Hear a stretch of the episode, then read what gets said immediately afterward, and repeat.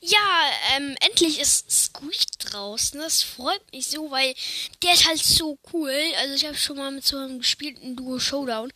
Der ist so krass. Einfach halt die haften einfach an dem Gegner. Das ist so krank und ja, der hatte schon Star Power. Das ist so krass. Also der konnte so weit schießen und so.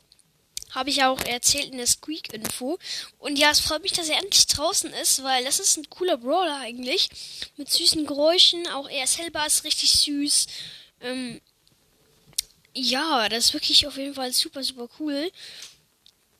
Und ja, den würde ich halt gerne ziehen, aber das wird wahrscheinlich nicht passieren. Auf jeden Fall wollte ich nur kurz sagen, dass Squeak endlich draußen ist. Und bis zum nächsten Mal.